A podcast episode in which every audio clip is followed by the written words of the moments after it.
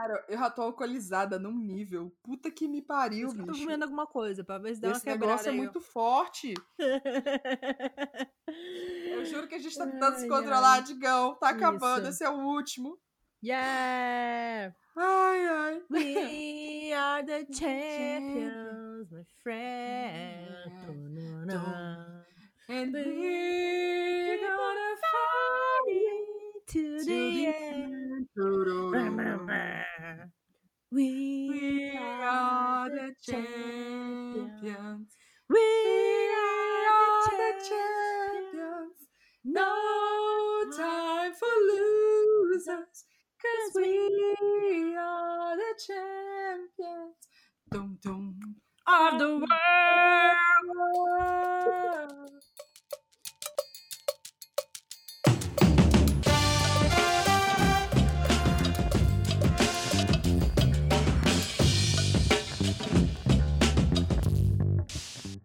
Oi, pessoal, bem-vindos a mais um episódio do Wine About It. Eu sou a Bruna. Eu sou a Maíra. E esse é o último episódio da quarta temporada do Wine About It. É... Chateada. Eu comemorando a Bruna, chateada. Ah, eu, eu fico com saudade das gravações. Eu fico saudade de ficar bêbada junto. Ainda a mais gente que a gente. pode né? ficar bêbada junto, amiga, sem gravar. Ah, tudo Pode. bem também. É porque a gente, a gente resumiu tanto o nosso ficar bêbada junto gravando, né? Que aí acabou que ficou. A gente não precisa marcar de ficar bêbada junta sem gravar, porque a gente já faz isso regularmente, profissionalmente e tal. Bom, esse é o último episódio dessa temporada, gente. Essa temporada só foi possível graças a quem? Nossos apoiadores. Apoiadores lindíssimos. Yeah! Muito obrigada, então, a Bruna Vasconcelos, Laís de Baile, Antônio Cavalcante, Gabriele Malinsky, Mali- Maria Eduarda Saldanha, Milena de Moraes, Adriana David, Nicole Espíndola, Clarice Cunha, Bruno Ávila, Ana Cláudia Lima, Bárbara de Andrade, Paulo Hatz, Diana Pacita, Miri Santos. Lucas Fogaça, Gabriel Mar, Bárbara Moraes e os nossos apoiadores anônimos. Muito obrigada! Se você quiser apoiar o About It, ter acesso aos episódios antes dele irem ao ar, que conteúdo exclusivos, tanto no- pelo nosso Instagram quanto o Momento Ressaca, que são 30 minutos de conversa, depois que a gente diz, liga o microfone, e acabou o episódio, tchau, brinde. A gente continua falando coisas Isso. que são segredo para apoiadores. Se quiser, entra em catarse.me barra e lá tem as nossas recompensas e você vai ter acesso a todas essas coisas e continuar apoiando a gente a produzir um conteúdo bacana. E também, se você não puder apoiar pelo Catarse, você pode apoiar a gente ouvindo pela Aurelo, que é uma plataforma de podcasts que paga os, os criadores de conteúdo de podcasts pelas, pelos plays que eles recebem. Você pode fazer um apoio único, tipo, ah, eu não consigo apoiar todo mês, mas eu posso dar, tipo, 5 reais esse mês pro podcast. Você pode fazer isso lá pela Aurelo. Então, entre em orelo.com.br e você vai se informar mais sobre isso. Tem o aplicativo e tudo mais. E você pode assinar também lá para ouvir podcasts de quase todos os podcasts que você pode imaginar estão por lá, sem anúncio, sem nada. Bom, aí depois desse momento jabá completamente nosso, vamos para o nosso vinho! Yay! Bom, hoje o vinho de hoje é especial, né? Nossa senhora, a gente tá encerrando essa temporada com estilo. Chave de Mas ouro. é um estilo que é o seguinte: Chique demais. Pra, encer- encerrar essa temporada, a gente tá bebendo os vinhos que a gente recebeu da Vinho 22, que é uma marca Uh! de vinhos totalmente digital, que vende online, vende pro Brasil inteiro, que o objetivo deles é descomplicar vinhos. que É tipo a gente o que aqui. faz É. É exatamente o que a gente faz aqui. Eu falei, amada, a gente, tá, a gente tá conversando aqui, a gente tá conectada nessa coisa aqui. Então, já que é pra descomplicar vinho, manda um pra nós. É com nós. Então eles mandaram pra gente o Chardonnay 22, que eu e Maíra vamos tomar aqui nesse episódio. Eu estou muito empolgada porque ele tá geladinho aqui na minha frente e eu estou, vamos abrir essa porra! E ele é produzido na vinícola Lídio Carraro, que é uma vinícola muito chique, muito famosa aqui do Brasil, uma das top brasileiras. E esse, ele é um Chardonnay que é um Chardonnay mix de né, uvas Chardonnay, Riesling, Itálicas e Moscato. Achei chique, achei, achei, achei muito bonito. Ele é de 2019, esse aqui, então ele é do ano passado. E ele é fino, branco, né? Porque é Chardonnay, e seco. Ele tem um pouquinho de álcool, tá, galera? Tem 12,5. 12 É, e só- meio, assim, sugiro que vocês comam uma coisa junto, porque assim, é, o negócio bate, tá? Ai, Maíra, eu vou te contar. Mas, ó, o que é show disso aqui é que, assim, a gente recebeu esse vinho, a gente tá muito feliz. Muito obrigada, Vinho 22, por mandar isso aqui. Mas é óbvio que a gente não faz só pra gente, a gente faz o quê? Pra vocês também. Yeah. Então, quem quiser experimentar os vinhos 22, que tem esse Chardonnay, tem um Pinot Noir Rosé, que eu nunca vi isso na minha vida, eu Bem estou diferente. ansiosa.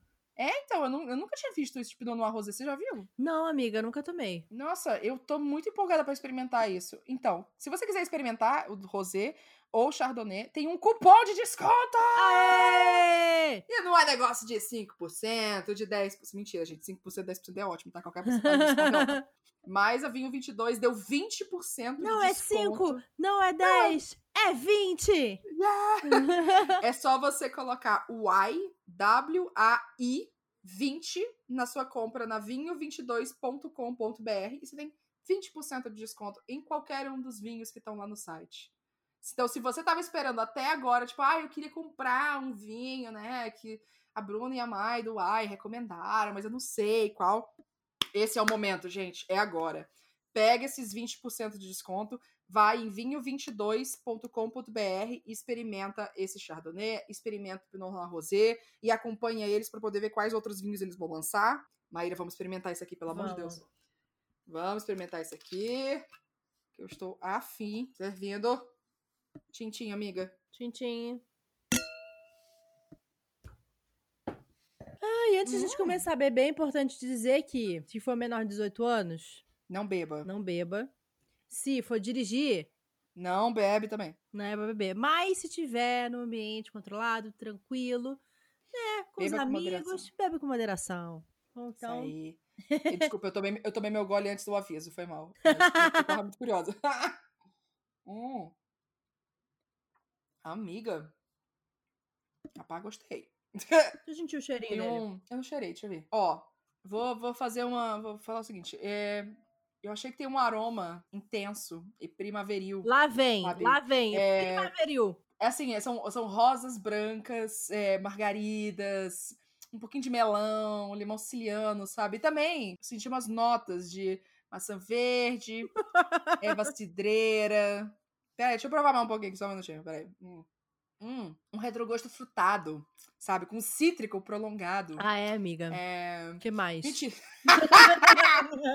Quem vê até pesa. Não, gente, eu tô brincando. Isso aqui, tudo que eu, eu tô lendo isso aqui que veio num guiazinho que a Vinho 22 manda junto com o vinho. Se chama o Guia de Simplificação. Então, se você quiser pagar de. de... Nossa, eu super conheço o vinho, assim, a gente tem, o- tem outro jeito. Você pode, você- você pode fazer, você faz um bico, aí depois você fala, é coloração amarela palha com reflexos esverdeados, reflete muito bem o processo de decantação, meu frio, para clarificação natural ele te dá as informações sobre o vinho pra você dar uma carteirada assim de que, não, claro, eu super sei o que eu tô falando aqui sobre o vinho. Mas como vocês já sabem que a gente, né, a gente tem um conhecimento um, um pouco limitado, e, e o que importa é se o vinho é gostoso se traz uma experiência boa pra gente, é isso aí. Mas eu É, acho não, que mas- o legal disso é você parar pra pensar nesse tipo de coisa. Porque quando você Uhum. falou aqui depois do- da nota de. O que, que você falou que tinha nota de. Maçã verde. Maçã verde, eu senti. Uhum. Eu prestei atenção. Eu não sentia, sei lá, eu nunca enfiei na boca uma. sei lá, uma. Uma rosa, uma margarida. Isso, é, uma rosa branca, eu nunca comi. Mas assim, é, a, a maçã verde eu consegui sentir mais, assim, além do cítrico, né? Eu acho, que, é, é, eu acho que o limão siciliano dá pra, pra sentir assim. Eu acho que a pera, talvez, pra dar. Porque quando você toma a primeira- o primeiro gole, assim, tem, sente tipo um aveludadozinho, assim. Um, apesar dele ser seco ele, e fino, né? Ele tem um, um gostinho aveludado, assim, que eu acho que pode ser do da, da pera, ou sei lá, do melão, enfim. Mas vou deixar ele respirar mais aqui. Mas eu, eu acho que ele puxa um pouquinho mais pra esse cítrico, que é o Chardonnay, né? O Chardonnay é um pouquinho Uhum. mais, mais seco, mais cítrico, assim. Mas a cor dele é lindíssima. Sim. Assim, eu achei a cor dele muito bonita. Sim. É, bem geladinho, assim. Um ouro achei- branco, né? Hum, achei chique. Bom, vamos ver daí, né, depois do nosso intervalo, a gente vai comentar mais sobre o que a chama dele, mas lembrem que vocês podem comprar esse Chardonnay com 20% de desconto usando o i20 lá em vinho22.com.br. Yes. Vamos pra discussão, amiga. Acabou a temporada. Acabou, amiga. Sobrevivemos mais uma episódio temporada, 55, nós passamos pelo nosso episódio 50. cara. Nossa, episódio 50. Essa temporada a gente teve, né, novidades e, e grandes mudanças e muitas coisas. Uma delas é que essa temporada foi completamente online, né? Uhum. Desde a terceira a gente já tava gravando à distância Eu acho que a gente pandemia. chegou a gravar um episódio juntos, não? Dessa temporada aqui? É, não? Não, não, amiga. Na terceira que a gente gravou, que foi no começo do ano. Na terceira, Ai, eu acho amiga, que foi pra até... mim é tudo uma coisa só na minha cabeça, junta tudo. Não é uma coisa só, não! A gente divide isso aqui direito. Não tem negócio de uma coisa só, não. Na terceira que a gente gravou, eu acho que o da Jan, da Jamile, na terceira temporada, foi o último que a gente gravou. que é- Foi o primeiro que a gente gravou online, na real. Sim. Que foi até mais fácil pra Jan e tal, por causa de locomoção, enfim. Mas, mas depois disso foi tudo online. Foi Caraca. absolutamente tudo online, olha só. Não, e o pior é que, assim, às vezes tem uns vinhos, tem uns temas que a gente fica assim, ai, putz, a gente falando isso aqui ao vivo, uma olhando no olho da outra, e, e dividindo esse vinho aqui, ia ser tão legal. Dá uma, dá uma falta, gente, tá? A gente tá com saudade. A gente tá com saudade real de gravar. Porque, assim, a ideia toda do podcast foi a gente começou a fazer porque a gente se encontrava pra beber vinho. Uhum. A gente ficava conversando e a gente sempre acabava comentando sobre os livros que a gente estava lendo, né? E entrava sempre em discussões interessantes, enfim, e- ou não tão interessantes assim. Longas. É. A gente falou, pô, né? Como todo produtor de conteúdo, como eu vou monetizar isso? Então... e aí a gente começou então a fazer o podcast, mas aí agora a gente não tem o momento de só conversar e bater papo pra tomar vinho, porque a gente não pode se encontrar mais. Inferno. Sabe? Não, é, é o seguinte, eu vou falar aqui, vou jogar que vocês vão cobrar da gente. A Vinho 22 mandou pra gente esse aqui e mandou também o Pinot Noir Rosé. Tá lá na caixinha, na verdade tá lá na geladeira já. Esse vinho vai ficar lá na geladeira e a gente só vai abrir quando a gente puder sentar as duas juntas pra tomar esse vinho. A gente vai tomar esse vinho junta. Não tô Aê! nem aí. A gente vai tomar essa porra. Quando tiver uma vacina. Quando for seguro, enfim, quando, der- quando puder. A gente vai sentar pra gravar e a gente vai tomar esse negócio aqui. Vai, a gente vai conseguir esperar isso aí. vai- a minha força de vontade vai ser maior. Combinado. Mas enfim, mas é isso. A gente teve, né, uma temporada inteira online, assim, que não era a ideia inicial, mas acaba que abre, né, várias portas pra gente fazer outros tipos de conteúdo desde a terceira temporada. A gente chama pessoas que às vezes têm uma rotina muito complicada pra poder vir. A gente grava, tipo, aqui na minha casa, né? Então a pessoa tem que vir aqui na minha casa e a gente prepara tudo. E aí, cachorros lá, tem. e tem grande, uma grande situação. E tem que estar aqui em São Paulo, né? Então É. isso também é uma limitação pra. Essa era sempre foi uma questão, né? Assim, A Uhum. gente tinha que trazer pessoas que estavam em São Paulo. Às vezes a gente aproveitava, nossa, essa pessoa vai estar em São Paulo nessa época, vamos tentar Isso. gravar com ela. Só que não é todo mundo que vem, né? Não é todo mundo que consegue vir, enfim. Então, acabou que a gente sempre. É, sempre foi uma possibilidade da gente fazer online e tal, mas a gente queria ter o momento de sentar com a pessoa e dividir uma garrafa de vinho, né? Porque a ideia é essa, é a gente sentar junto e conversar, né? O formato de mesa de bar, que você fala no mundo podcast, era pra ser literalmente isso, era uma mesa e a gente vai dividir aqui, compartilhar e conversar, enfim. Mas, bom, a gente teve algumas mudanças essa temporada, de que a gente fez alguns algumas leituras, que é a primeira vez que a gente discute. Uma das coisas que mudou muito, eu acho que é de bastidores, que a galera não, não vê né, isso acontecendo, mas a gente se organizou muito melhor pra gravar e pros roteiros dessa temporada. É, né? Acho que foi mais organizadinho, assim, até. A gente tentou fazer uma estrutura que a gente conseguisse gravar uma hora de podcast, às vezes um pouquinho mais, né? Porque às vezes até a gente- se a gente tem um convidado, a gente deixa a pessoa falar, sabe? A gente não vai Uhum. cortar ela no meio do raciocínio. Então a gente deixa a pessoa falando, e, enfim, e aí surge coisa interessante, mas a gente tentou organizar para que fosse episódios de uma hora, né? Então, a gente, as nossas gravações também, assim, não, não passarem muito de uma hora, e isso precisou que a gente organizasse também os raciocínios, né? E assim, era uma coisa que na real a gente já. A gente sempre pensou antes, ah, a gente vai vir com essa pessoa, a gente vai falar sobre tal assunto. Mas é muito diferente quando você tá, tipo, olho no olho na pessoa e conversando aqui, vira uma conversa ser mais fluida do que pela. Gravando online, assim. No gravando Uhum. online funciona, claro, a gente tá fazendo, tá funcionando, tá ótimo. Mas quando você tá com a pessoa, mas até antes de gravar, a gente conversa bastante, ou É. depois a gente fica conversando, ou tinha gente assistindo a gravação. Sim. Tudo isso ajudava. Então, assim, a gente sabia o tema, a gente sabia o que a gente queria falar, mas era bem mais livre. Como a Sim. gente começou a ver que tava ficando cansativo passar duas horas gravando, mais um momento ressaca, mais duas horas de outro episódio, tava sendo desgastante pra gente. Pessoas, é, para convidados também, podia né, cansar, tipo, ah, a gente vai falando, falando, falando. Então a gente tentou trabalhar mais ali dentro de uma hora. Pro Digão ficou cansativo de editar, talvez. então a gente tentou trabalhar mais ali em uma hora para poder ficar confortável para que vocês que estão ouvindo, pra gente que tá gravando, pros convidados, enfim. Botar ordem na casa, né? É, e também pra gente não gastar o dia inteiro fazendo isso, né? É, porque é, é um dia, é uma tarde inteira de gravação, tá, gente? É, a gente passa uma tarde nessa porque são o quê? No mínimo uma hora e meia para cada episódio que a gente é, grava, então. Dois episódios dá umas quatro horas de gravação. Umas quatro horas, é. Então, assim, a gente se organizou, isso é uma coisa que vocês não viram, né? Explícito, assim, mas aconteceu essa temporada. E tô bem empolgada pra gente continuar seguindo assim, porque da, da terceira pra quarta, aliás, da segunda pra terceira, cansou bastante. A terceira foi muito corrida, foi muita coisa, e aí a gente já vê que essa quarta já foi bem mais tranquila. Não sei também, né? Porque também a terceira foi, foi o começo do, do da pandemia, e a gente tava com, com emocionais muito complexos, e continua, na verdade, né? Porque é isso. Mas teve coisa boa também de outras diferenças, né? Que a gente fez leituras diferentes. Sim. Né? A gente leu um livro infanto-juvenil pela primeira vez, isso foi muito legal. E também de, enfim, não ficção também, que a gente gosta. Então, que, e ambas são coisas que a gente gosta muito de ler e que a gente não tinha falado tanto aqui ainda, né? É, eu, cada vez que eu penso, as quantidades de coisas que tem, assim, que a gente comenta entre nós, assim, como amigas, ou mesmo trabalhando juntas, porque a gente trabalha juntas de uhum. diferentes formas que a galera não sabe, a gente comenta assim, mas nunca veio pro podcast, né? Porque Sim. aqui a gente tem uma hora, uma vez por semana, para poder comentar sobre algumas coisas e às vezes não cabe tanta coisa em mesmo uma temporada de 14 episódios, sabe? 14 horas ainda é pouco tempo pra Sim. gente discutir tudo, assim, né, que a gente quer. Então a gente leu o o Tempo dos Feiticeiros, foi o nosso infanto juvenil, e a gente leu As Boas Mulheres da China, da Xingran.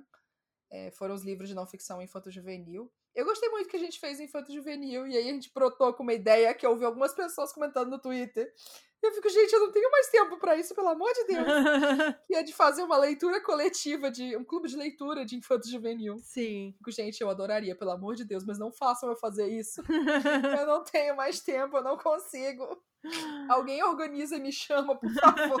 mas eu quero muito. É, e o negócio, assim, não sei você, mas esse ano eu fiz muitas leituras coletivas, assim, e querendo ou não, é uma coisa que, quando você vê, acaba ocupando muito o seu tempo de leitura uhum. do mês, né? Porque na nossa leitura conjunta, né, na coletiva, mas é conjunta, uhum. já é uma coisa que ocupa é, o nosso tempo de leitura do mês. Sim. E aí eu ainda, tá, ainda tenho o clube, né, que sou eu, o Vitor Almeida e o Paulo Hatz que é o Clube dos Três, que, enfim, também todo mês a gente faz uma leitura e discute em live. Agora a gente passou para bimestral para também dar essa aliviada. E eu tava há meses fazendo o De Volta à Ravka com a, a Tamir Santos, né, do Resenha dos Sonhos. Então, também teve episódio aqui com ela. Isso. Justamente sobre fantasias. E aí também era aquilo, assim, sabe? A gente lendo, então assim, eu sabia que naquele mês eu ia ter que ler X livros tal para poder dar conta de fazer todas aquelas coisas. E aí também quando você vê, você não se abriu muito para ler talvez coisas que você queria ler, né, ou que você estava empolgada. Então é tira um pouco também da gente assim, né, essas leituras. E aí, sei lá, às vezes poder ler um livro que é mesmo sendo obrigatório infanto juvenil, ele dá uma aliviada, não sei, nessa eu acho que a peso. leitura eu, esse ano foi mais leitura conjunta para mim também. Não tanto coletiva, assim. Eu nunca fiz uma leitura coletiva de. Ah, vocês que têm aqui acompanhando, vamos ler que tá capítulo até tal capítulo. E aí, de tal capítulo até tal capítulo, e vamos comentando. A gente. Eu, sei, eu fiz mais conjuntas de eu e outra pessoa a gente ler. Só que até aí eram livros diferentes, enfim. A gente fez uma entre migas mesmo, né? De um livro da Sandy Menon, uhum. do Ten Things I Hate About Pink. Eu achei ótimo, assim. Foi, pra mim foi muito divertido. Foi muito divertido ler, assim, comentando passo a passo, uhum. porque é essa sensação de. Ah, eu tô lendo isso aqui, ah, eu também. Ah, você chegou nessa parte! Faça um tal assunto. É, mas eu vejo muitos projetos de leitura conjunta, de leitura coletiva é, expandindo esse ano. Esse ano, principalmente, eu acho que rolou muito isso. Foi, foi um aumento muito grande. Até pela coisa de, sei lá, de você estar conectar, né, com outras pessoas por meio de leitura. E eu acho muito legal, assim, eu até quero tentar sentar melhor e, e ver sobre isso e ver qual que eu consigo participar e abrir um tempo mesmo, porque eu vejo, por exemplo, Leitura Decoloniais, que é organizado pela Camila, Pet, Laísa e a Maria, é, elas fazem as leituras e tem todo um material, sabe, de Uhum. expansão sobre aquilo e toda uma discussão, então né, um trabalho super aprofundado. Fico, nossa, faz tempo que eu não tenho um, aprofun- um aprofundamento assim da Sim. leitura desse jeito. É uma, uma pegada mais, mais acadêmica, não é acadêmica, mas tipo, é estudiosa, sabe? É, é aprofundamento mesmo do que, que você tá lendo e uma reflexão. Eu achei isso muito interessante. E eu acho que a, a gente precisa equilibrar, né? Umas leituras assim, que eu acho que vale a pena você aprofundar e pesquisar outras coisas. Não é só ler e largou e pronto, sabe? Vamos discutir as coisas. Mas tem, às vezes, um tempo que você precisa, tipo, eu só quero ler isso aqui. Acabou, eu quero ler, acabou o livro. Ai, tô show, amei. Tchau, beijo. Até porque não tem muita coisa pra discutir. Tem alguns livros que não. É isso, eu li, foi divertido, tchau, beijo. Mas, mas foi um ano interessante, assim, de leituras. Agora, chegando pro final, assim, né? A gente tá em outubro. O pessoal tá ouvindo esse episódio aqui lá pra novembro, dezembro? Não sei quando é que vocês estão ouvindo isso. Acho que dezembro já. Mas eu voltei num ritmo de leitura bacana, assim, eu tô mais confortável agora com as minhas leituras. E estão sendo mesmo leituras mais, tipo, eu quero ler pra mim. Não é pra postar no Sim, canal, sim. não é pra fazer nada. Eu tô lendo porque eu tô lendo. E eu tô compartilhando essas leituras porque eu quero compartilhar. Eu tô sem estratégia para as minhas leituras. Pela primeira vez em muito tempo, assim. Nossa, Então amiga, tá mas sendo isso é, interessante. é difícil, assim, porque a gente liga um botão às vezes Uhum. e, sei lá, termina de ler um livro. Tá, como é que eu vou decidir minha próxima leitura? Ah, bom, Uhum. vai lançar livro tal. Se eu ler ele agora, eu já vou me preparar pra fazer esse conteúdo, sabe? Então a É. gente acaba se programando muito nesse tipo de coisa, sabe? E eu, por exemplo, eu tenho várias coisas, além disso tudo que eu falei, e do, do Wine, eu também tenho um turista que também me, me pede fazer leituras. Então eu fico pensando muito assim, às vezes os meus escapes é ler um romancinho, é ler uma coisinha assim. É óbvio, tem muitos livros que eu tô afim de ler, mas que eu fico, tipo. Às vezes eu quero ler eles devagar, eu não quero Uhum. precisar ler eles rápido pra fazer conteúdo, sabe? Sim. O próprio que eu tô lendo agora, o Invisible Life of Eddie LaRue, da minha esposa Victoria Ah. Schwab. eu amo. É, eu tô lendo ele eh, sem brincadeira. Acho que foi a primeira vez que eu me lembro que eu tirei ele do 1.25 e botei ele no 1.0. Por quê? No audiobook. Porque eu queria que ele fosse mais devagar. Porque eu não quero que ele acabe. Ai, que tudo. É um audiobook de 17 horas. Nossa, grandão. E eu quero que ele seja o mais devagar possível. Se eu não achasse que a pessoa tá falando em slow motion, eu botaria ele no 0.8, sabe? Um negócio assim. Mas Nossa, porque... mas 1.0 realmente deve ser muito devagar. Não, é tipo 1.0 é normal, assim. A, a, própria narradora, ela não fala muito devagar e tal. Então, ah, tipo, então é show, ok. então funciona. É, Uhum. mas o meu normal seria ouvir ele no é, 1.25, vai. Mas assim, e eu tô lendo ele devagar, eu tô curtindo, eu tô sentindo essa história. E aí Uhum. eu escuto um pouco, eu fico dias pensando nela, daí eu escuto mais um Uhum. pouco. E tá sendo muito bom, sabe? Inclusive, eu também criei uma nova relação dos livros que eu quero ter aqui. Né? Eu Uhum. recebo muito livro de, de editora e tudo mais, mas os livros que eu tô decidindo comprar e que eu quero ter na minha estante, eu só quero ter livros que eu gosto, sabe? Que eu Sim, amo e tal. É o que então, eu faço. é, aconteceu isso com The Starless Sea, da Erin Morgenstern, que, que vai lançar aqui no Brasil pela Morro Branco ano que vem. Ai, É, que demais que vai sair. vai sair, é. Vou esperar a edição da Morro Branco, então, pra poder ler. E aí, ele é um livro absolutamente maluco. E eu terminei de ler ele, eu não faço ideia do que aconteceu, mas eu simplesmente amei estar nesse livro, sabe? E Eu tenho que ler ele de novo. E ele me deu uma sensação tão maravilhosa. E aí eu falei, eu preciso, eu quero ter esse livro na minha estante. É Sabe? você aí gostar eu do fui e comprei. né? É, é exatamente isso. Assim. E aí eu vejo um monte de gente falando assim: ai, não aconteceu nada nesse. Ah, essa história aí é muito confusa, mas. E o que você tá sentindo? Porque eu só sei sentir, sabe, lendo esse livro, assim. Por isso que eu acho que ele não é pra todo mundo também, mas assim. E eu acho que o Ed, ele, ele até ele é bem mais é, coeso em relação à narrativa do que o Starless Sea. Aham. Mas ele é isso, assim, eu estou amando estar nessa história, então eu não tenho pressa pra, pra que ela Uhum. Eu não Uhum. tenho pressa pra falar, se botar no Goodreads, ai, terminei mais uma leitura. Não, eu quero só Uhum. vivenciar essa história. É, eu acho que a gente precisa equilibrar isso, sabe? Eu acho que a Sim. gente precisa achar esses livros que são assim, achar os livros que, que não, esse aqui eu quero ler com várias pessoas, e eu quero materiais extras, e eu quero discutir, e eu quero aprofundar nesse livro, não só dessa experiência de ler, mas eu quero saber sobre, sobre o que esse livro fala e, né, o contexto histórico, enfim, livros que a gente vai ler para, ah, eu quero criar um conteúdo sobre isso, então eu preciso ler esse livro sobre isso aqui. Acho que a gente tem que ter um equilíbrio, porque a, a relação quando você trabalha com livros muda, sabe? Uhum. A gente já uhum. falou isso várias vezes aqui, de trabalhar com livros não é só ficar lendo e ai que divertido. Tem vezes que a gente tem que ler um livro em três dias. Não, isso não vai ser a mesma experiência de você ler devagar. E, e não é que a gente tá lendo, ah, a gente tá lendo rápido e a gente não vai entender o livro. Não, mas é porque a necessidade é essa, a gente tem que ler é. Ele rápido, sabe? Você traduzir um livro, por exemplo, você lê ele de um jeito diferente. Uhum. Você não lê ele como se lê normal, assim. É, é, são diferentes jeitos de você lidar com, com uma história. Então. E você conseguir abrir tempo na sua vida, tipo, não, ok, eu li esse livro correndo aqui, sabe, pra curadoria. Depois eu vou ler ele devagarzinho. Eu vou ler devagar, vou ler de boa, vou ler tranquilo. É, a gente precisa equilibrar mais essa, essas, esse relacionamento com a leitura que a gente tem, já que ela é uma parte tão grande da nossa vida. Eu acho que até nessa temporada a gente tentou se dar mais tempo, né, para ler. A gente botou os. A gente se organizou melhor, né? É, a gente espaçou bem as leituras, assim, e decidiu com bastante antecedência as leituras para poder dar um bom tempo pra gente ler. Se, ah, se você leu corrida, é porque se, a vida, enfim, mas a gente tinha ali mais de um mês é, para poder ler as coisas que a gente tá, que a gente decidiu e os apoiadores escolheram algumas das leituras esse ano. Os apoiadores eram um pouquinho mais rápido, mas ainda assim a gente ainda tinha um bom tempo para ler. Isso foi muito melhor, porque tinha vezes que a gente terminava a leitura no dia antes de gravar, sabe? É, ou na hora, assim, faltando 15 minutos para começar a gravar, tava lá terminando de ler o livro, assim, tinha que escrever um roteiro. Era muito apressado, é, é, então. Eu acho que isso é ruim até pra gente digerir o que a história tá Sim. tá falando, e a gente consegue falar melhor também sobre, sobre aquilo, a gente consegue pesquisar, trazer um conteúdo mais interessante. Uhum. Então, eu uhum. acho que com certeza, a forma como a gente abordou essa, as nossas leituras nessa temporada me deixaram mais feliz, assim, sabe? Porque foram livros que eu consegui ler com calma e eu fui uhum. apreciando, uhum.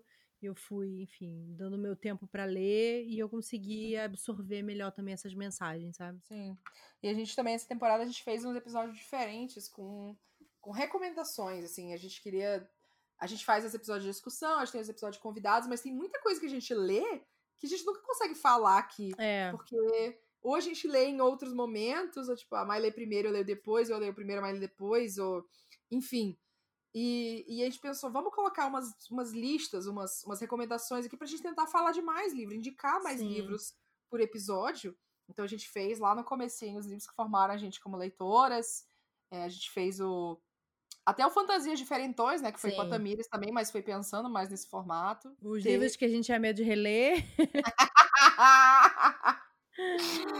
ah, eu acho que, sei lá, às vezes eu olho assim pelos episódios que a gente fez e eu fico pensando se a gente se aprofundou um pouco mais essa temporada desse nosso relacionamento com a leitura. Uhum. Porque a gente começou com livros que formaram a gente como leitoras, a gente, a gente falou sobre dar segunda chance para autores, a gente falou sobre releitura, sobre a criação de conteúdo literário com a Afrofuturas, né, a Petra e a Isa.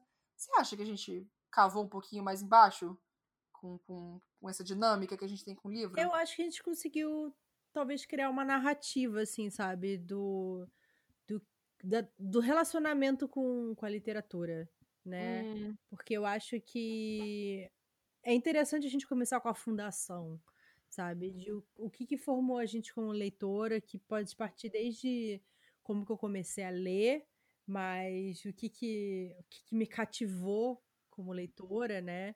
E aí a gente vai evoluindo isso, assim, né? O, o, senso crítico e depois a nossa produção de conteúdo com livro. Então acho que foram é, é uma jornada, assim, né? As várias etapas da nossa relação com o livro, né? Como ela foi mudando ao longo do tempo. Então eu acho que isso é legal, assim, da gente. Show, achei bem roteiro.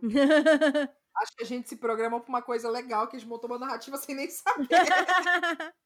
Vocês têm que lembrar a gente que assim, a gente pensa na, na temporada com antecedência, né? Por exemplo, agora a gente vai terminar essa gravação e semana que vem a gente tem reunião para poder fazer a, a, quinta temporada, que na real já tem episódio gravado e vocês não sabem.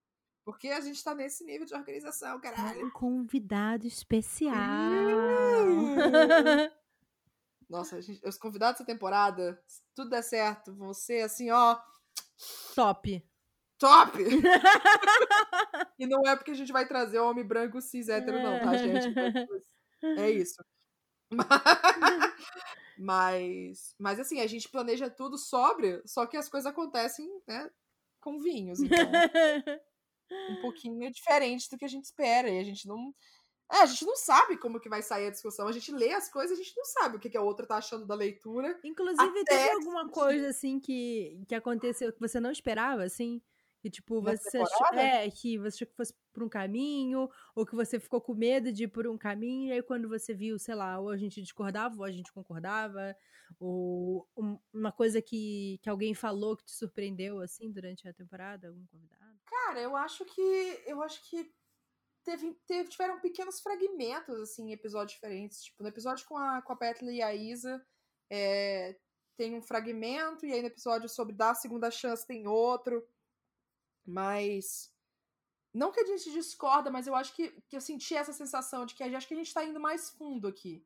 Eu acho que a gente está analisando mais criticamente isso aqui, a gente está racionalizando isso melhor, talvez por a gente montar os roteiros com mais antecedência, a gente tenta trabalhar isso melhor. E vocês que estão ouvindo a gente, digam se está acontecendo mesmo. Vocês acham que a gente está aprofundando mais nos assuntos? Mas. Não sei, e eu, eu acho que eu senti a falta um pouquinho disso para essa temporada. A gente dar essa aprofundada e tentar falar algo. Coisas importantes, sabe, pra gente. Que a gente fez nas outras temporadas, mas eu. Não sei se era coisa de, de momento também. Eu tava. A gente tava correndo tanto para soltar a temporada que eu acho que eu não, não senti. Não, não tava no momento tanto quando eu fiquei nessa temporada. Essa temporada eu tava bem mais, mais firme, assim, tipo, vamos falar sobre isso. E eu pensei com bastante tempo, e eu já tenho uma ideia, e eu senti que a gente tava mais discutindo do que só jogando informações. Eu não sei explicar, talvez seja o álcool. mas, mas eu acho que tiveram pequenos momentos que eu fiquei, cara, que legal que a gente falou sobre isso. Que legal que a gente abordou essa questão aqui. Então, essa coisa tipo de dar segunda chance para autores a gente falar como, como isso acontece no mercado e é diferente para autores não brancos, é, como tem casos específicos que eu falo, putz, esse aqui não acho que vale a pena dar uma segunda chance, eu não dou por isso, ou fez essa coisa aqui para mim, isso aqui para mim é, é foda, então eu não, não, não tenho como dar uma segunda chance. É, sabe, é, é, debate, né? Eu, eu, eu sentia a. Eu sinto que a, a diferente da última temporada, talvez até da segunda um pouquinho, que a gente estava super correndo e mais deixando, fazendo com que o, o, podcast aconteça, a gente se focou no, no que, que a gente estava falando mesmo. É, acho que a gente ficou mais tranquila. É, eu acho que talvez amadureceu também um pouco, né? É, ah. e aí eu acho que a gente está mais no caminho de, de ser esse podcast que a gente se propôs desde o começo, de, de ah, se a gente estivesse conversando entre nós, era assim que a conversa ia fluir. Uhum. Não que antes não tava. Sempre foi a gente conversando e falando besteira e falando coisas sérias. Mas agora, como a gente não tá mais tão desesperada de. Ai meu Deus, a gente precisa gravar isso aqui e o episódio tem que sair, a gente tem que revisar, revisar o episódio. Deu mais tempo pra, gente, pra eu aproveitar, eu acho. Então eu estou mais em paz. E mais empolgada até, indo agora da quarta pra quinta do que eu tava indo da terceira pra quarta. Eu acho que foi isso. E você?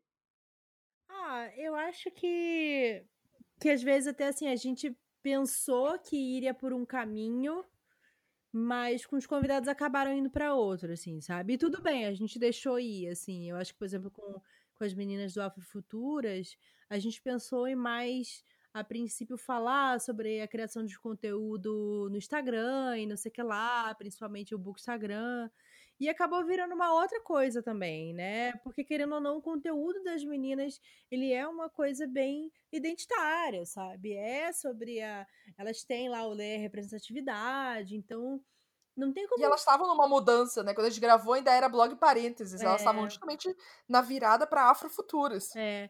Então eu acho que que acabou indo por um caminho que a gente não tinha se programado, mas o conteúdo ainda foi muito legal, sabe? Eu acho que também tem isso, assim, de às vezes isso sai do nosso controle, mas tudo bem também. Também pode ser uma experiência muito bacana, né? Porque querendo ou não, a conversa com elas foi muito legal e o conteúdo delas é muito, é muito interessante, assim, conhecer um pouco mais sobre elas, eu acho que isso foi muito legal.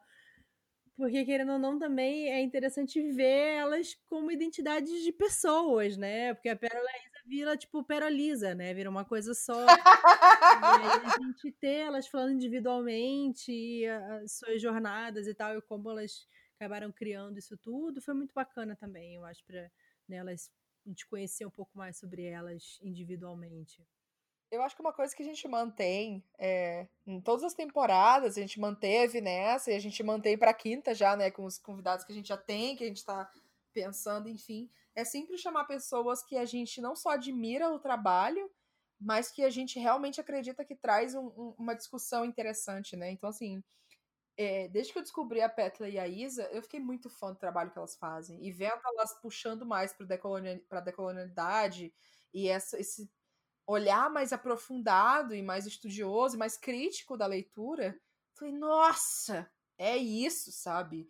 Tanto que a gente tem de gente falando sobre livro, é, seja no Booktube, seja no Book Instagram, Book Twitter, o que for, e que não tá nem perto do que elas estão falando, porque é outra vibe, sabe? Tudo bem ser outra vibe. Mas isso que elas trazem, nossa senhora, é um valor incrível. E tipo, a Tamires, Tamires manja muito de fantasia, sabe? Foi muito legal discutir isso com ela. Nossa, e, e para a próxima temporada eu, eu, fico pensando assim, ah, até talvez trazer alguém que já participou e a gente discutir sobre outra coisa, porque tem muita coisa que a gente pode, pode explorar ainda, que nem eu falei. É pouco parece muito, mas é pouco tempo pra gente falar tudo que a gente quer falar, assim, tem muitos. Sim, a gente aprende muito, né? Tipo, quando a Nossa. gente gravou com a Flávia, Uhum. Cara, foi uma parada que a gente ficou. Nossa! Eu saí 15 vezes mais inteligente do que Não, foi muito legal, porque a gente se propõe a conversar de uma coisa e a pessoa vem com todo conteúdo foda. A gente só fica tipo. Ah. Puta. Inclusive, eu quero lançar aqui para quem ouve a gente. Quem que vocês querem ouvir conversando com a gente? Pra gente ir atrás, sabe? Ah, quem que, que assuntos vocês querem que a gente fale com quem? pra gente. E marque essas pessoas também pra gente conhecer e tal. A gente já tem uma série de pessoas que a gente quer conversar e que a gente já tá falando há algum tempo já, mas enfim, nem todo mundo tem agenda. A própria Flávia Gazi foi uma pessoa que topou. A gente demorou um pouquinho. É, ficou animada, mas assim, ela nunca tinha tempo, tadinha. E aí acabou rolando por conta da pandemia também, porque aí ela teve que ficar em casa e, e gravou, ela não precisou ir se encontrar com a gente para gravar. Mas, Apesar de que a gente mora perto também. É, mas é isso, assim, às vezes a gente consiga, né, chamar essas pessoas que pode ser papos legais. Então, se vocês tiverem, assim, quem vocês querem ver a gente falando, bebendo vinho, mandem aí. Vamos, Vamos, fazer uma, uma, uma pausinha? Pausa, é, preciso de uma água, porque esse vinho aqui tá batendo. É, bom. Ele tá batendo. Então vamos fazer uma pausazinha e a gente já volta. Yes. Agora que a temporada tá acabando, a gente já tá preparando a próxima temporada do Wine, que volta no primeiro semestre de 2021. E o jeito que a gente decide os temas e quem vai participar dos episódios com a gente é através das respostas da nossa pesquisa. Essa pesquisa é pra gente entender o que você e outras pessoas que escutam gostam ou não gostam sobre o Wine, pra gente sempre, né, adaptando e escolhendo os melhores temas e convidados para aparecer por aqui cinco minutos para responder. O link tá aqui na descrição desse episódio, ou você pode entrar direto em bit.ly barra pesquisa Y. Y é a abreviação de About It, W-A-I. Nessa pesquisa você vai poder responder sobre como que você escuta o podcast, que temas que você gosta, quais são os episódios favoritos, como que você gosta das partes sobre vinho, sobre livros. Então entra lá em bit.ly barra pesquisa Y. E agora continua ouvindo o nosso episódio de encerramento da quarta temporada. Voltando! Uh, vamos lá, amiga, vamos para os, os, os melhores momentos. Os melhores assim. momentos. Vamos para melhores momentos, essa retrospectiva que a gente faz. Qual foi o seu episódio favorito dessa temporada? Qual, sei lá, favorito de tema, ou favorito de gravar, ou enfim. Eu gostei muito da gente conversar sobre os livros que formaram a gente como leitor, porque a gente pensou não só, tipo, ah, os livros que me fizeram gostar de ler, mas foi um, uhum. um raciocínio a mais, assim, sabe? Os livros uhum. que. A gente falou sobre livros que.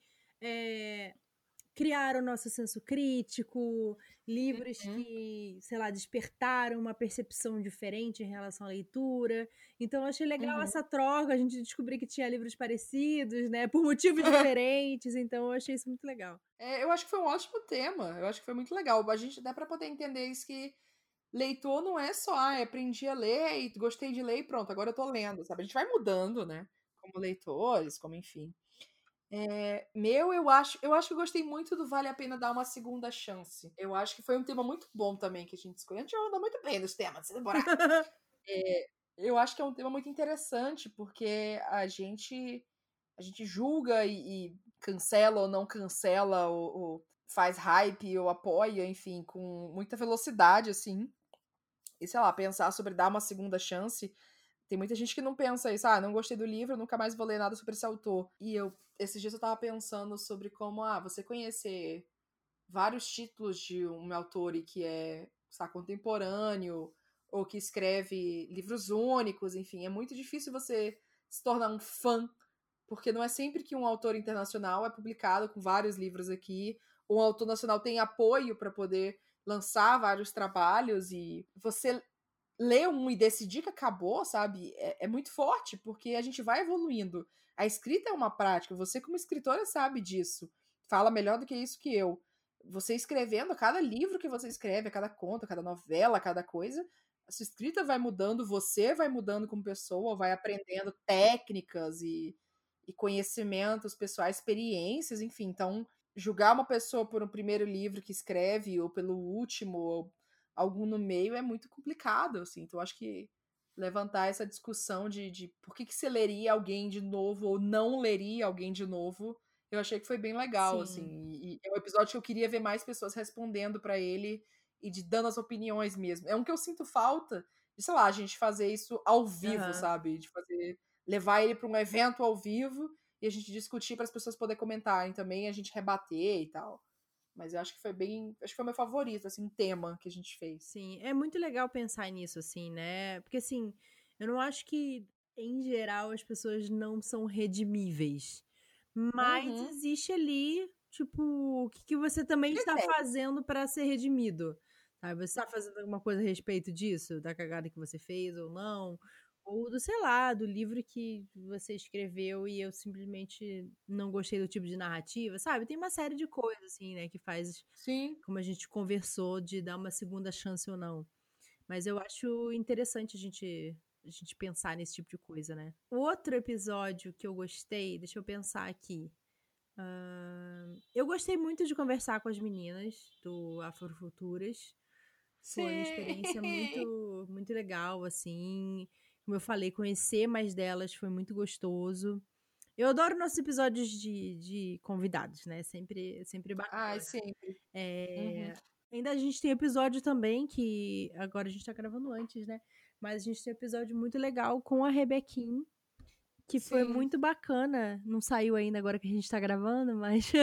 Não, é, ainda não saiu, mas vai sair quando esse episódio Isso, sair. É.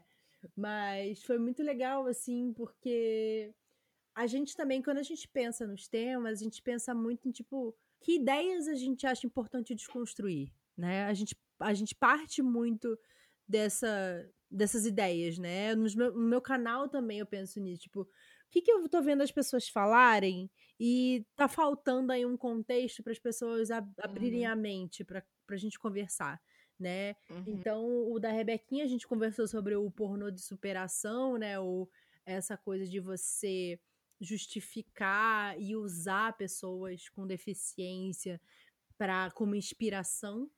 Então, tipo, olha só o que ela passou. Então, eu tenho que dar valor à minha vida. Olha essa pessoa. Chama a pessoa para fazer uma palestra motivacional. É, sabe? Essa pessoa não tem uma perna e ela tá ali, ó, subindo a ladeira. Por que eu tô reclamando? Eu tenho duas pernas, né? Então, assim, que merda, né? E, tipo, você. Como a gente desumaniza as pessoas com deficiência quando a gente faz isso, né? E muitas pessoas veem isso de forma muito romantizada e acham que estão fazendo uma coisa legal. Eu acho que é, essa é a, é a, pior. É a pior coisa, assim, sabe? Quando a, a pessoa não tá é, achando que ela tá fazendo uma coisa ruim. Ela acha, inclusive, o contrário. Ela acha que ela está valorizando, Certíssima. sendo uma coisa boa, e olha que bonito, e não sei o que lá, e, e fazendo aquilo, ela tá desumanizando a pessoa, né? Então foi muito legal, assim, ter a Rebeca para falar sobre isso, falar, né, trabalho de escritora também, leitora de sensibilidade, porque deu, acho que informações que são muito necessárias. Até porque, assim, a gente tenta trazer convidados que, que sim, alguns se conectam, né, com a nossa experiência de diferentes formas, mas a gente tá num espaço para aprender também. Então, às vezes, trazer pessoas que têm vivências diferentes da gente, sabe, como a Rebeca, como até a Petla e Isa, como a gente trouxe em outros episódios, Lucas, Iris, qualquer pessoa, Uhum. assim, Diana, traz aqui pra gente aprender também, Sim, sabe? Porque pra gente, eu total. acho que às vezes a gente, até porque a gente vai bebendo e conversando, né, ainda mais quando a gente grava fis- é, fisicamente ao vivo, ah, tinha vezes que eu sentava assim, e a pessoa tava falando, eu ficava, aham, aham. E eu ficava ouvindo. E eu ficava, ai, pera, eu, eu tenho que. Eu tenho que replicar, né? Eu tenho que manter a conversa aqui, mas eu só queria ficar ouvindo a pessoa falando, porque é isso, é uma troca. E a gente vai, vai, vai conversando. sim, sim. E é isso aí, sabe? Então, é, é- eu acho que a gente mantém isso de tentar trazer pessoas que sejam, às vezes, nossas amigas, às vezes pessoas próximas, às vezes pessoas novas que a gente tem pouco contato, admira de, de longe, assim. Tipo, ó, eu acho que a gente poderia conversar de um jeito legal sobre isso. Isso vai continuar na próxima temporada. A gente trouxe pessoas que faz tempo que a gente queria conversar é, e finalmente aconteceu. A gente conseguiu as agendas rolou. Veio aí. Veio aí. Então, é, eu acho que isso é uma das partes mais legais, assim. Os episódios convidados são sempre legais por Sim. isso. A gente sempre tem uma troca muito, muito... A gente falou isso no, no episódio 50, né? Que, por sinal, 50 episódios, galera. 50 episódios. É Caraca! muita coisa. A gente sempre... A gente falou nesse episódio como... Tem, sabe... Poucas coisas até agora que a gente discorda assim, tipo, não, eu penso que é A e eu penso que é B. É, são mais, sabe, nuances de, de bom, isso não faz parte da minha realidade, Sim. ou, ou eu entendo que você pensa assim, mas eu penso de outra forma. Mas ainda assim a gente consegue ter uma troca muito legal sempre quando é nós duas, e eu acho que por isso que o podcast funciona bem. E por isso que muita gente, até na pesquisa, fala que a, a coisa que mais gosta no podcast são as nossas conversas e a interação da gente, uma brigando com a outra. Mas. Mas os convidados são sempre um, um terceiro elemento que sempre traz muita coisa. É muito, muito legal, assim. É porque eu acho que a gente quer usar esse espaço também pra ouvir essas pessoas. E aí, em consequência, a gente acaba aprendendo muito também. E é muito legal. É. assim. Eu sempre fico muito feliz, assim, de ter a oportunidade de ouvir. Uhum. E, né? É, tem gente que eu gostaria que ficasse falando, assim, Diana, Flávia, qualquer pessoa assim, que quiser chegar a falar, ó, deixa eu ficar falando aqui sobre essa coisa que eu sei. Eu vou sentar e ficar assim, aham, pode, Pode falar. falar, Não, tô falar. ouvindo. Não, continua. Aham, Pode, não, não, não preciso falar, não. Não, não, é, um- não é um encontro em que, ai, deixa eu conhecer você, você conhecer. Não, eu te conheço, pode falar. Vai, eu tô só ouvindo aqui. Pera aí que eu vou fazer uma anotação aqui também. É isso. É isso, pode, pode falar pra si. Amiga, vamos falar dos vinhos? Vamos. Qual o vinho que você. Primeiro de tudo, a gente não falou do vinho quando a gente volta à temporada, É. né? O que, que Da- você achou do Chardonnay Da 22? temporada não, amiga, do, do intervalo. Opa, querida. Opa, tô trocando as palavras. O que, que você achou dele? Eu achei ele. Ele não é aquele li- livro, ó. Opa, tudo bom, querida? Ele não é aquele vinho tipo. Ah, nunca tomei vinho, vou tomar esse aqui. Hum, sabe? Eu acho que ele. É uma coisa que eu tô aprendendo na minha nutricionista comportamental, que às vezes a gente é apresentado por um, pra um alimento Hum. e a gente não gosta da forma que a gente foi apresentado e a gente Uhum. acha que aquele alimento é, é assim, entendeu? entendi. É a segunda chance. Isso, exatamente. E aí a gente descobrindo outras formas que ele pode ser apresentado, quando você Uhum. tomar, por exemplo, um suco de laranja, você sabe que ele tem um gosto, que ele é um pouco mais doce, cítrico, e não sei o que lá. A hora que você tomar um suco de laranja que ele é um pouco mais ácido, você não vai Uhum. necessariamente desgostar do suco, mas você vai saber que aquela é uma das variações do suco de laranja, entendeu? Mas você não Uhum. vai falar assim, ah, não gosto de suco de laranja. Você não gosta de suco de laranja quando ele tá no nível tal.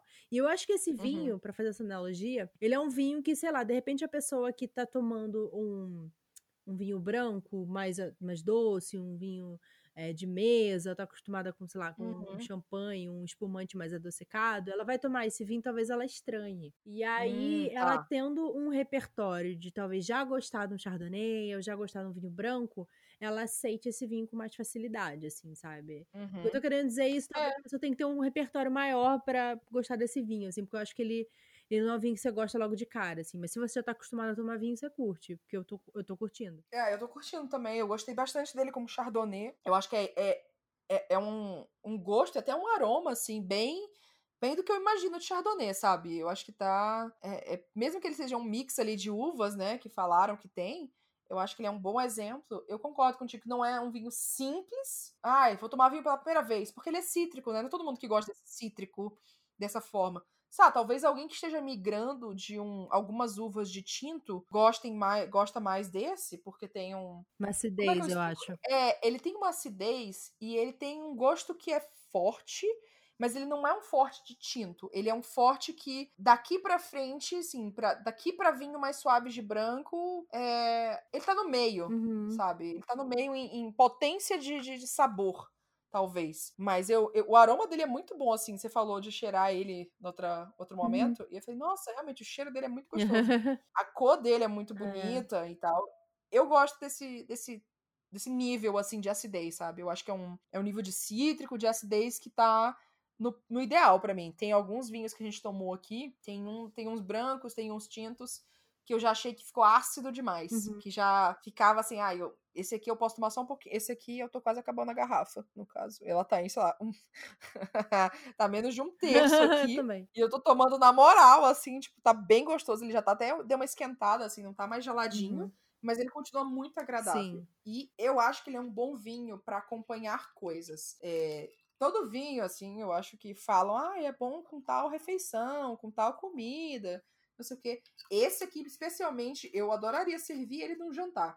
Assim, sentar a Sim. galera, ó, gente, vamos comer tal coisa. Eu não sei o que exatamente, podemos fazer teste. Um peixe. Mas peixe. Um, um- pronto. Um peixe frito. Mas assim, frito não tipo super frito, mas um peixe frito assim, bem macio. Com molho de alcaparras. Com. Com talvez uma massa. Com um penne de molho Fiquei branco. com fome, Bruna. Mas nossa, pensa como ia ficar gostoso isso aqui. bem. Olha que prato gostoso que ia ficar. Ia ficar muito O nome bom. disso sabe? é até mesmo harmonização. harmonização, galera. Estamos aqui desde a primeira temporada fazendo harmonização. Mas pensa como ele ia, não ia ficar muito bom. Ou até mesmo quando a gente faz nossa, fazia nossas coisas de vinho, né? Fazia, porque a gente não tá mais fazendo por enquanto, da pandemia. De um monte de queijo, e aí pão. Sim. M&M's. Nossa, gente, nossa noite de vinho aqui em casa era isso. Do lado tinha uns queijos super bonitos. E aí do outro tinha, tipo, M&M's, torrada, molho de espinafre. Uhum. Era isso. Eu jogava o que, que tinha Ai, aqui na, na, na cozinha, jogava na mesa, era tudo. Mas eu gostei pra caramba. Muito show, gente. Eu acho que vale a pena vocês aproveitarem o desconto de 20%, viu? eu vou usar o cupom. Muito bom. Então, nessa, nessa linha, né, de pensamento, você lembra qual é o seu vinho favorito da temporada? Aí eu tenho que dizer que foi o meu querido que eu tomei várias vezes. que foi o meu rosé Valdorella. Valdorella, que foi um grande campeão aqui, aqui em casa. Eu comprei, acho que. Deve devo ter comprado umas 10 garrafas desse, desse vinho. Meu Deus! Porque duas vezes eu comprei na promoção, que era, no- era quatro garrafas por três. Você comprava Uhum. quatro e pagava. Acho que era 4 por 2 né? É, e pagava três. Inclusive, tá rolando essa promoção de novo. E aí, enfim, fez sucesso aqui em casa. É um vinho que, tipo, ah, pô, fim do dia, eu vou tomar uma tacinha. Aí eu abro, tomo uma Uhum. tacinha e a gente vai tomando, assim, Uhum. até acabar. Inclusive, tomei ontem. É, e ele é muito refrescante, ele é muito suave, ele não é super doce. ele- Eu acho que ele é ideal, assim, gostei muito. E aí tomei ele algumas vezes nessa temporada. Teve aquele outro rosé também, que eu acho que foi você que escolheu. Ah, e o Mademoiselle também, que eu tomei muito gostoso. Ah! Muito gostoso, adorei. Realmente, Mademoiselle é bem É. bom. Teve também que era, o- era o irmão do Mademoiselle, que era o outro, era o quê? Não sei. Monsieur, também gostoso. É, aquele. Putz, esqueci qual é o nome, que era o es- o espumantezinho. Ah, é o Paul Clement, Demisec, Blanc de Blanc. Gostoso também. Eu ia falar dele. Eu tô numa vibe de espumantes, assim. Eu, eu tô querendo. Eu tô, eu tô numa vibe de brancos e rosés, na real, faz um tempinho sim, já. Sim, É, e aí ele eu achei tão tão suave, assim, tão de boa para poder experimentar qualquer Você gostou coisa. do Valdorella? Você curtiu? Eu adorei o Valdorella. Eu adorei o Valdorella. Eu tomei ele, ele já não tava tão geladinho. Eu quero deixar ele bem gelado. Ele dá pra botar pedra de gelo, assim, também, que ele fica é, bom. então. Eu ainda tenho umas garrafas dele aqui, eu vou experimentar. Mas, nossa, eu achei ótimo o Valdorella também. É um ótimo vinho pra ter, assim, quando você conseguir comprar, comprar ele regularmente Uhum. e tal. Eu acho que esse, esse Paul Clement é, Demisec também é um ótimo espumante, assim. Tipo, você não precisa de um, um espumante super caro pra qualquer ocasião, sabe? Ele é um vinho super acessível pra você comprar e, tipo, deixa aí quando você tiver. Ah, é sexta-feira. Sexta-feira, vamos abrir o espumante, caralho. Vamos aí. É, eu faço isso às vezes, Sabe? sei É isso lá, aí. durante a semana eu tô, ai, putz, fim do dia, assim, cansada, vou tomar, Uhum. tomar meia taça, assim, nem é muito, assim, só tomar um pouquinho, aí vou tomando de pouquinho em pouquinho, assim. Sabe o que eu, o que eu fiz? Eu, a gente fez um, um pseudo-brunch aqui em casa. A gente fez as minhas panquecas de Hum. domingo, aí, ai, fazer ovo mexido aqui, tipo ovo de hotel. Você bota um pouquinho de leite pra dar uma rendida, Aham. faz torrada, aí faz outras coisas, faz, enfim, bota um monte de coisa. E aí eu fui "Ah, fazer uma mimosa pra mim. Aí abri o, o Paul Clement, fiz um, um suco de, de laranja na hora, assim, exprimi as laranjas. Foi uma delícia, Aham. assim. E aí eu passei o resto do domingo tomando esse vinho, sabe? Assisti meu NFL, meus jogos de futebol americano, tudo tomando vinho, foi ótimo. Assistir esportes bêbado é ótimo, gente, eu recomendo, se você for maior de 18 anos. Mas, mas então eu acho que o Clement também eu recomendo, achei show. O Valdorella foi uma ótima. De tinto, eu acho que o eu comentei do Santa Rita 120 Carmener, né, que eu tomei ele. É, eu ainda acho que ele é um ótimo, um ótimo tinto seco assim para quem quiser, quem gosta mais uma coisa não tem tanino ainda, mas mais puxado pra esse ácido, pra essa coisa. Mas eu gostei bastante também desse 22 aqui, desse Chardonnay 22. Porque, mas porque ele, ele é a minha vibe, assim. Eu acho que esse é um vinho também que eu compraria regularmente. Mas, como você falou, não acho que é um, um portal de entrada pra alguém pra pra vinhos, assim, tão fácil, por, por causa da acidez e cítrico. A gente que tá mais acostumada. Mas eu acho que ele também é um que eu, eu vou comprar depois pra mim, pra, pra ter. É que até porque agora que eu falei da harmonização, eu quero experimentar ele com cupinha. eu acho que vai ser bem bom. É, e é engraçado que às vezes o vinho acaba puxando, né? Porque a gente também foi tomar assim. Eu falei, nossa, esse é bom com queijinho, né? Eu falei, puta. o que que e aí eu tinha comprado o queijo coalho que para fazer o dadinho de tapioca, que você mandou a receita, e sobrou um sim. pouquinho. E eu falei, caralho, eu nunca tenho queijo em casa, eu tenho esse queijo coalho. Aí eu cortei assim os quadradinhos. Cara, foi tão bom. Porque eu me senti chiquérrima, assim, ó, comendo um queijinho, um queijinho coalho Amei. com vinho, foi tudo. Ai, meu Chique. Deus. Tá, passando do vinho, a gente, né? A gente é wine about it, porque a gente fala de quê? De vinho e de livro. Melhor leitura dessa temporada, amiga. Qual que você acha que foi? Ah, Ó, a gente leu. É, essa temporada a gente leu Confissões. confissões, o Que no caso não foi essa, Não. no caso fim da infância, fim da no infância. tempo dos feiticeiros e as boas mulheres da China. Isso. Assim, eu acho que tem livros que são interessantes, que a experiência de leitura não necessariamente são incríveis, mas as discussões que você tem a partir delas são. Eu acho que o Fim Uhum. da Infância foi assim. Eu acho que ele é um Uhum. livro que você fica pensando sobre as coisas que ele tá discutindo depois, sabe? E eu Sim. aprecio livros por isso, que às vezes nem sempre é, tem o Deus Americanos, por exemplo, é assim. Eu acho que a, a minha experiência lendo Deus Americanos não foi muito legal. Mas quando eu fico pensando em todas as coisas que ele tá falando desse livro, eu fico pensando, puta que maneiro. E eu acho que o fim da infância a gente teve discussões muito bacanas, sabe? Essa coisa. O que É. ele faz a gente pensar. Uhum. E eu acho que isso é uma, é uma magia muito bacana, assim. Então foi. Eu fiquei feliz de ler um clássico da ficção científica, que fazia um tempo que a gente não lia. E, e, e ter esses, esses pensamentos, essas, sabe, viagens, assim, que a gente acabou tendo, sabe? Aham. Achei bem legal. É, eu concordo que ele é um livro que a gente. Eu acho que eu comentei isso no episódio até, que ele é um bom livro para clube de Uhum. leitura. Pra poder se debater e discutir, ah, eu acho isso, eu vi isso e tal. É, eu acho que é bacana. Eu vou de No Tempo dos Feiticeiros, porque pra mim foi uma leitura divertida. E, e eu acho que ela foi, na verdade, nessa sequência agora que eu tô de, de ler livros e tentar ler mais sem estratégia, sem pretensões, sem nada, acho que começou também isso, foi uma das primeiras, assim. Foi o, processo, esse aqui já foi o contrário, o processo de leitura foi muito divertido. Uhum. Ler esse livro foi muito divertido, físico, audiolivro, enfim. E deixou feliz de terminar, sabe? Deu uma sensação de gostar, tipo, nossa, eu me diverti tanto com esse livro, eu espero que a Mai tenha lido e se divertido Aham. também com ele. Ele foi divertido. Então, foi uma vibe já diferente. Assim, foi o contrário, né, da tua. Que, que não foi pela discussão, foi pelo livro em si que achei mais. Nossa, tal coisa aconteceu!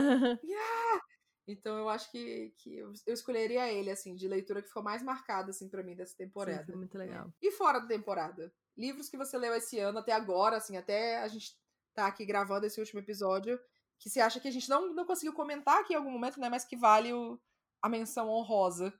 Nossa, isso é foda, né? Assim, acho que eu li muita coisa legal. Vale releitura também, amiga. É, então, tem muitas coisas legais que eu, que eu li esse ano. Eu acho que, obviamente, eu tenho que falar aqui do The Invisible Life of Eddie, LaRue, que eu tô lendo agora, da Victoria Schwab. Que é um livro que tá Uhum. mexendo muito comigo e tá sendo muito legal essa experiência de ser movida pela história dessa forma. A gente teve, leu o The Only Good Indians, que a gente falou lá no é, Scalycast, que Scalycast. foi muito legal. Foi Tudo! muito bacana essa con- conversar sobre esse livro, né? E o livro em si também Uhum. maravilhoso. Esse ano eu reli a trilogia Grisha e Six of Crows, Crooked Kingdom, e foi incrível, assim, foi uma experiência muito boa, porque eu li a trilogia Grisha cinco anos atrás e eu tinha uma relação um pouco amarga com essa trilogia, porque eu não gostei como ela terminou, então eu tinha um carinho, mas a sensação que eu tive, a memória, foi amarga, sabe? Então, quando eu li agora de Uhum. novo, foi só uma sensação de nostalgia e de voltar. Nossa, como eu amo esse mundo, como eu amo Uhum. essa mitologia, como eu gosto, sabe? Até as coisas que me incomodou não conseguiram apagar o carinho que eu tenho por tudo isso, sabe? Então foi, Uhum. foi muito positiva, assim, essa, essa volta. E me faz pensar muito sobre essa coisa da releitura e como eu amo a releitura. É, esse ano eu Uhum. reli também a trilogia Jogos Vorazes, também foi uma experiência muito legal. Então, eu acho que, sei lá, eu tive muitas experiências de leitura bacanas esse ano, assim. É, sei lá, muitas coisas, muita Sandia Menon, maravilhosa. E você? Ah, eu acho que Sandy Menon é a primeira menção honrosa, assim, que tem que ter, porque ler os livros dela esse ano foi foi um, um respiro, É, assim, é. sabe? Foi um alívio num nível absurdo. E agora que esse episódio vai sair, já, vai, foi, já foi anunciado, né, que Sandy Menon vai sair no Brasil, meu Sim, povo. Vai sair. Vai sair pela. pela é autêntico Gutenberg? Gutenberg. Vai sair pela Gutenberg. Eu estou muito empolgada, eu estou nervosa, eu estou ansiosa para que mais pessoas leiam, porque assim, foi real um livro que aliviou, sabe? Muitos, muitos sentimentos que eu tinha, uma escrita que é gostosa, Uhum. é, é- é fácil de ler, é, flui muito bem, sabe? São assuntos sérios, sabe? São assuntos importantes a gente discutir. Ela consegue colocar isso no meio de um romance fofinho, no meio de uma história engraçada. É. Então, assim, é, é brilhante o que ela consegue fazer. Eu acho que. Ai, tem tantos. Tem, eu li muitos livros bons esse ano, sabia? Eu, eu tô bem orgulhosa dos livros que eu li em geral. Eu escolhi muito bem o que eu queria ler. Eu, eu gostei muito de, de ler uma coleção que se chama Pocket Change Collective. Não foi lançada aqui ainda no Brasil, meninas. Mas é uma discussão de ensaios. E eles são escritos por pessoas jovens, assim, pessoas, sei lá, até 30 anos sobre diferentes assuntos. Então, até agora são quatro livros, e aí um deles é sobre é, queer conscience, então a, a consciência queer, né, de consciência de comunidade LGBTQ+. Um é sobre arte e acessibilidade da arte para pessoas negras. Um é sobre é, mudanças climáticas e e o impacto disso em comunidades indígenas e na, no funcionamento da, da, da sociedade capitalista, da, so- da sociedade, enfim, em geral, como funciona, e é escrito por uma pessoa indígena também, pelo Tio Tescal. Uhum. E o outro é sobre, sobre não binarismo de gênero, e é escrito por uma pessoa não binária, enfim. São ensaios, assim, eu acho que eu amo ler as histórias de ficção de autores, mesmo, ainda mais quando é on voices, né? A pessoa coloca um pouco da sua experiência ali e tal. E a gente sabe que aquilo ali é real e que a gente sente aquilo, que a gente repete aquilo. Mas ler os ensaios e, e ler as coisas de não ficção também, eu achei muito legal. Assim, deu uma, sabe, uma fixada e deu um- um- uma tranquilidade também de que, ok, esses assuntos estão na ficção e a gente tá levando da ficção pra realidade, mas a realidade também tá funcionando, Uhum. sabe? O não ficção também tá indo nesses caminhos aqui. Então eu acho que foi legal equilibrar isso. E esse ano também eu terminei, amiga, de ler a série Percy Jackson. Pois é, eu vi, Você né, que recentemente você terminou. Terminei faz pouquíssimo tempo. Eu tava faltando o quarto e o quinto livro. É, a gente fez o primeiro episódio aqui do. A gente fez o episódio, na verdade, comentando o primeiro livro, que eu li pela segunda vez e Maíra leu, né, pela primeira Uhum. vez, assim, dessa saga que tanta gente leu, enfim. E foi muito legal, assim, o primeiro livro é muito divertido e faltava só o quarto e o quinto pra mim. Cara, eu amei essa série. Eu tô muito acampamento meio sangue, sabe? Porque é uma série divertida pra caramba. É muito legal como ele vai misturando a mitologia. Acho que talvez porque nesse quarto e quinto livro mexeu mais com um pouquinho de mitologia que eu conheço. Aham. Tipo, puxou um pouquinho da Circe, puxou um pouquinho da, daquela monstra lá que a Circe cria ela como monstra, enfim, deixa lá uma coisa que eu esqueci o nome. É, o labirinto do Minotauro e tal. Aquiles, é, foi muito divertido. Então, assim, o quinto livro, eu, eu terminei de ler o quarto de noite, e eu comecei a ler o quinto, aí eu peguei no sono, no dia seguinte eu, eu fiquei o dia inteiro lendo o quinto livro. Eu não conseguia parar de ler, porque eu queria saber como terminava, assim, então me empolgou muito terminar essa série, como eu não me empolgava com uma série há muito tempo. Foi divertido, foi, foi simplesmente divertido. E aí trouxe essa vibe também que eu tô buscando agora de ler, de eu quero gostar do processo de ler, eu quero me divertir com as Sim. histórias. Mesmo que elas sejam histórias pesadas, eu quero se sentir envolvida com aquilo ali. Eu quero É. ler o que é, que é importante pra mim. Então, por mais que, sabe, Percy Jackson ah, é uma coisa fora da realidade, é um livro middle grade, foi escrito por um homem branco, sabe? Não, foi divertido, foi gostoso de ler aquilo ali.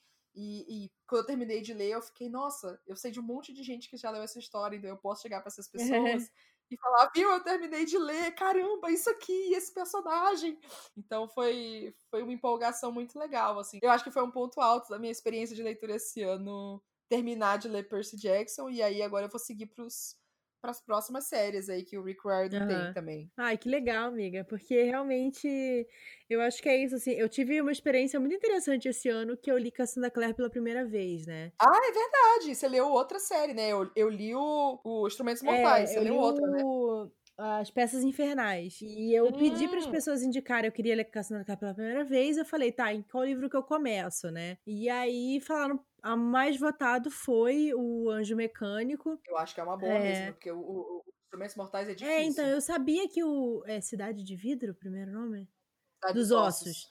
É, eu, eu sabia que essa primeira série eu ia ter problemas, eu já conhecia e tal. Com certeza. E então foi muito legal, assim, as pessoas que indicaram, porque foi uma entrada muito bacana, sabe? E, e eu entendi o que faz as pessoas amarem essa série, porque ela tem uma sensação confortável. Ela tem uma sensação de tipo, ai, que gostoso, vou ler esse livro aqui, sabe? Porque eu não conseguia parar de ler, eu li em dois dias, assim, o Uhum. livro. É, Caramba. e foi muito gostoso, eu queria saber o que ia acontecer, e, ai, Shadowhunters, né? Então foi, foi Uhum. uma experiência muito legal. Eu até fiquei, por minha surpresa, eu fiquei com vontade de terminar a trilogia, porque eu não É, eu ia pretendia. perguntar. Eu não pretendia continuar. Eu ia perguntar, você vai continuar eu lendo? acho que eu vou continuar assim, pelo menos essa trilogia eu acho que eu termino. Eu acho que eu vou ler também. Eu tenho aqui. Eu não tenho os outros livros, eu vou ver se, sei lá, se eu consigo aqui. Mas foi muito bacana, assim, foi essa coisa mesmo de Uhum. quebrar um pouco o preconceito e também de entrar pelo lugar certo, né? Já que tem mais de uma série, não sei o que lá. O próximo livro que eu vou ler é o Academia de Vampiros, que Ah, esse eu não gostei. foi o pessoal que votou lá, então eu vou, vou experimentar. Mas eu Uhum. sou trash, né? Eu gosto de coisa trash, então pode ser que eu curta. É, esse eu não gostei, não. Eu, eu gostei mais da segunda série, que é a série meio spin-off Ah, dela, que é o Bloodlines? Bloodlines. É, Linhas de Sangue, Laços de Sangue, eu Uhum. acho, na real. É, esse eu já gostei. Eu li só o primeiro livro, mas eu gostei mais do que o Academia de. Vampiros. Mas. Mas é isso, né? Um, livro, um ano de experimentações Sim. aí, de releituras, eu acho que foi bacana. E com isso, gente, encerramos a nossa quarta temporada do Wine About It. Acabou! A gente fala quando vai voltar a próxima ou deixa a galera esperando? Eu acho que a gente deixa esperando, né? Ano que vem. Ano que vem volta. É isso ano que vem, gente. Beijo. Ano que vem. Não, mas eh, seguindo a tradição, vai voltar no começo do ano que vem, tá, gente? No começo do ano que vem já vai ter a próxima temporada. Ela vai acontecer, porque a gente já tem episódio gravado, a gente já tá com planos aí pra vir, então aguardem. Isso. E apoiadores que estiverem ouvindo aqui também, talvez vocês tenham mais coisas aí pra ouvir no meio do caminho. Isso, vamos, vamos ver se a ver. gente conseguir fazer É, que a gente conseguir fazer. Se você quiser ser apoiador do Wine About It, ouvir conteúdos exclusivos e continuar acompanhando o que a gente está fazendo antes dos episódios saírem na quinta temporada, onde que as pessoas vão, Maíra? elas vão no, nas nossas redes sociais, Wine About It Cash. Arroba Podcast. Lá no, no Instagram, por exemplo, a gente deixa os nossos melhores amigos, que são os nossos apoiadores, então eles podem ver coisas que estão rolando enquanto a gente está lendo, o que, que a gente está bebendo, infos exclusivas, mas também lá no catarse.me barra. Então, amiga, último brinde da temporada. Yay. Triste, mas que bom, porque chega! Chegamos, meu, meu chegamos. Nossos fígados se recuperarem. Apoiadores, vemos vocês no Momento Ressaca. Outros ouvintes, muito obrigada por ouvirem a gente até aqui. A gente vê vocês na próxima temporada. Um, um brinde. brinde.